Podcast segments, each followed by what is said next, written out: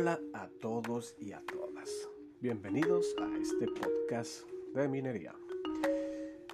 Ha pasado algo de tiempo después de que empecé con, con el intro, pero la verdad no sabía de qué hablar porque pues bueno, es muy extenso lo que viene siendo el rubro de la mina, pero aprovechemos esta temporada que estamos a vísperas del Día de Muerto y qué les parece si comenzamos con una leyenda una leyenda que la mayoría de los mineros conocemos y que se ubica casi en todas las minas. Yo, por ejemplo, la conocí en la mina de Fresniño, Zacatecas, en el Saucito del Poleo.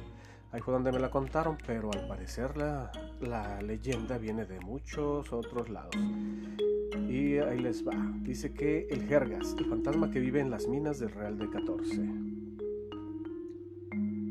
De los pueblos fantasmas que hay en México, es Real de 14 en San Luis Potosí el que ocupa un lugar privilegiado en el gusto de jóvenes y turistas, que cada fin de semana se aproximan a él para rememorar su historia minera, de adentrarse en sus ruinas, sus minas y en todo aquello que en alguna época reflejó la mayor bonanza del país.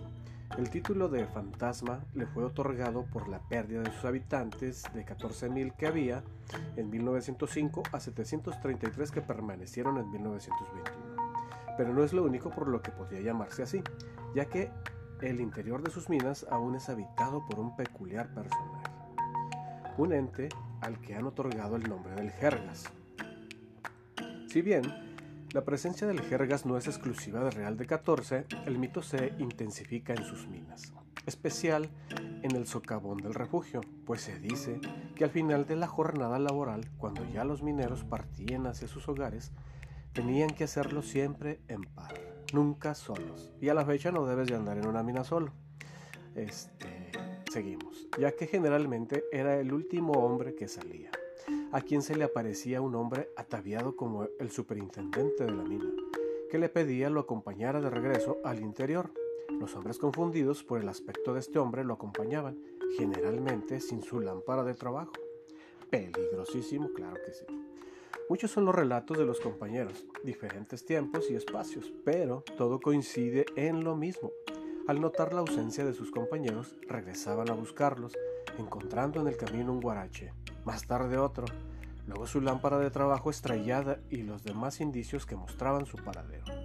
Cuando los encontraban, los hombres se encontraban inconscientes, en algunas veces en la boca de un tiro, otras tantas a varios metros de altura sin escalera y las menos ocurrentes en un camino estrecho de la mina nunca antes transitado. Lugares de difícil acceso y dificultad aún más por la ausencia de su lámpara. Los hombres cuando despertaban siempre decían que en la oscuridad eran cargados y colocados en ese sitio y que cuando abrían los ojos perdían la noción total de su ubicación hasta que eran encontrados. Según la tradición oral, el jergas no es malo, Aún con la ausencia de pruebas, se atreve a asegurar que los sitios donde estos hombres serán encontrados siempre correspondían a ubicaciones de una rica veta, ayudándoles así a identificar los espacios más ricos. Coinciden también en recordar a un hombre que viste ropas viejas y un tanto sucias, de color oscuro, botas raras y su único distintivo, la lámpara de carburo. Lámparas que quizás ustedes como mineros conozcan, tanto su funcionamiento como su físico.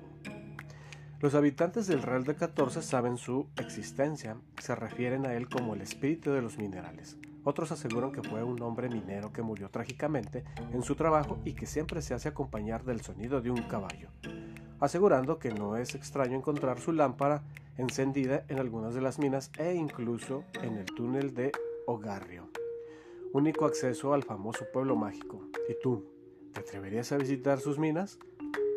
Pronto estaremos viajando de nuevo y reviviendo las historias de leyendas de México. Visita Real de 14 con espíritu aventurero. Yo la verdad nunca he ido a Real de 14, pero la verdad sí me llama mucho la atención. Yo creo que un día sí me voy a echar la vuelta. Aparte que allí este, tengo entendido que en Real de 14 se efectúa un evento al, al peyote, para que hagan un viaje trascendental. Pues esta fue la leyenda del Jergas, esta leyenda también la puedes escuchar, por ejemplo, yo la escuché en Fresnillo Eh, y he escuchado a gente que viene de Durango que también cuenta el jergas. También he escuchado la leyenda del que camina de reversa, una lámpara que ves a lo lejos y que nunca la alcanzas.